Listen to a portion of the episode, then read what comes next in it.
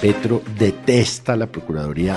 Petro está jugando a cinco bandas en esto. Él debe tener alguna información adicional y es que algo está pasando en ese sentido. Se está poniendo por encima de las normas. ¿Para qué? Para que no se las puedan aplicar eventualmente a él. Petro no es bobo, es loco, que es distinto. No es un enfrentamiento entre ella y Petro, es un enfrentamiento entre dos instituciones, que es la presidencia de la República y la Procuraduría. O sea que grave, grave sí es. Aquí comienza el Zuletazo. Que termina la semana este Zuletazo con una pelea cada vez más dura entre la procuradora Margarita Cabello y el presidente de Colombia Gustavo Petro. Una pelea, Felipe, que tiene como excusa al alcalde de Riohacha, José Ramiro Bermúdez, al que la Procuraduría suspendió por otros tres meses por investigaciones de corrupción. Y le digo como excusa porque usted sabe que lo que hay de fondo es una postura del presidente Gustavo Petro, que no va a aceptar la suspensión ni de este alcalde ni de ningún funcionario elegido por voto popular alegando que se debe cumplir el fallo Petro como se conoce en el mundo jurídico al fallo de la 6DH en el caso de él cuando era alcalde de Bogotá. Por eso pide Gustavo Petro que se respete la voluntad de quienes fueron ya elegidos por el voto del pueblo. Y con ese argumento, Felipe, estamos terminando la semana en un verdadero choque de trenes institucional. La verdad es más la pelea de Petro con la Procuraduría, obviamente en este caso representada por la doctora Margarita Cabello, porque Petro detesta la Procuraduría desde, como bien lo dice usted, fue sacado del cargo por el entonces Procurador Alejandro Ordóñez. Ahora bien, este fallo de la Corte Interamericana de Derechos Humanos fue acatado, digamos, por Colombia en el sentido de que hay una ley que consagra allí los procedimientos establecidos por el fallo de la Corte Interamericana y que además fue ya avalada por la Corte Constitucional. Entonces, el presidente de la República lo que está haciendo aquí fundamentalmente es pasándose por encima, no solo de una ley, no solo del artículo 277 de la Constitución Nacional que le permite a la Procuraduría como ente administrativo suspender funcionarios de elección popular, sino además está enfrentándose innecesariamente, innecesariamente con la Corte Constitucional y los demás órganos de control. No es la primera vez que esto pasa, María Camila. Recordemos que el presidente de la República hace un par de meses, lo comentamos aquí en el Zuletazo, también dijo que el fiscal era su subalterno porque era el jefe del Estado. Y obviamente pues produjo en mi criterio una reacción airada pero, pero importante de parte del fiscal general. Petro no le importa la legislación colombiana, Petro no le importa la Constitución Nacional. Y esto tiene un antecedente muy grave y le voy a explicar cuál es, María Camila. A ver. Al Petro asumir esta posición sí. de que la Procuraduría no puede suspender ni destituir ni destituir del cargo a personas de elección popular, porque esto solo lo puede hacer en concepto de la Corte Interamericana, un juez penal porque es que eso hay que subrayarlo, un juez penal. Eso quiere decir que el día de mañana el señor Petro no va a ser investigado ni podría ser suspendido eventualmente por la Comisión de Acusaciones. ¿Por qué? Porque la Comisión de Acusaciones no es un juez penal.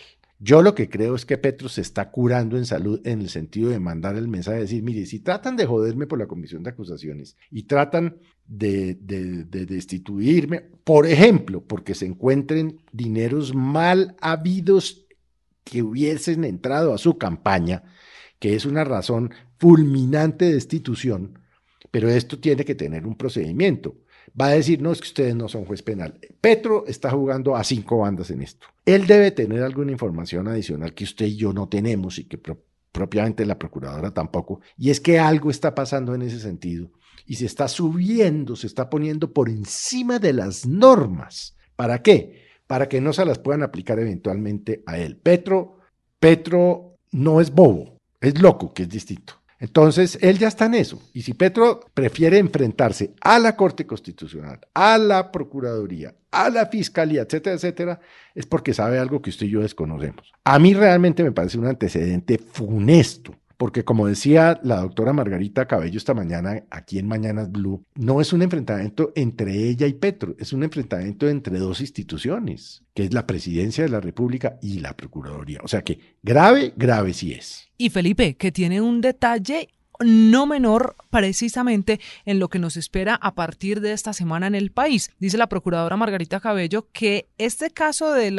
alcalde de Riohacha se volvió la bandera y lo visible porque así se está agudizando la pelea, pero que si se desconocen en la Casa de Nariño las suspensiones y destituciones de alcaldes, nos vamos a encontrar en las próximas elecciones regionales alcaldes destituidos, suspendidos o inhabilitados incluso que van a querer volver a llegar a un cargo de elección popular, porque como no se valen los fallos de la Procuraduría. No, además, como dijo la, Procuradora esta mañana, si el alcalde Riohacha vuelve al cargo, inmediatamente hay que meterle unas denuncias penales, ¿no? O sea, esto no es jugando esto no es una legalmente es un vacío, además en este choque de trenes en el que también Felipe, el mensaje que está enviando la Casa de Nariño, el presidente Gustavo Petro, pues sigue siendo muy confuso. Equívoco, porque eso quiere decir que hay personas por encima de la ley. Simple y llanamente eso es lo que quiere decir. Pero mire, para resumir, el señor Petro, perdón, el señor presidente Petro, en los últimos meses ha casado las siguientes peleas, María Camila. Sí. Con la procuradora. Que es la más reciente. Con el fiscal general. La del fiscal, que es además por todos los micos que él ha denunciado y el tratamiento a narcos, ¿sí? Correcto. Con la alcaldesa de Bogotá. Bueno, por el metro. Bueno, con los partidos que lo apoyaron para ganar y que después él desbarató la coalición. Se rompió la coalición, sí. Porque no le pasaron de un plumazo todos los proyectos que quiso. Con los medios de comunicación que según Petro están en el tema de tumbarlo, en lo que él llama un golpe de Estado blando y que además se inventan términos como la paz total, lo cual es carreta porque esa paz total, ese término se lo inventó él. Ok. Con los empresarios y los banqueros. Bueno, ni hablar con sus ministros a quienes echa y al parecer en los próximos días va a haber otros cuatro cambios. Se está cocinando en la casa de Nariño, sí. Y, podemos seguir, pero en, cambio, en cambio le pide diálogo y le concede beneficios a las FARC, a las disidencias, a la nueva Marquetalia, al ELN, al Clan del Golfo, a los puntilleros, a los caparros, a los chotas, a los espartanos y cuanta banda criminal hay. A ellos no solo les dice que no los va a perseguir, sino que además les ofrece beneficios y plata. ¿Este no es el mundo al revés?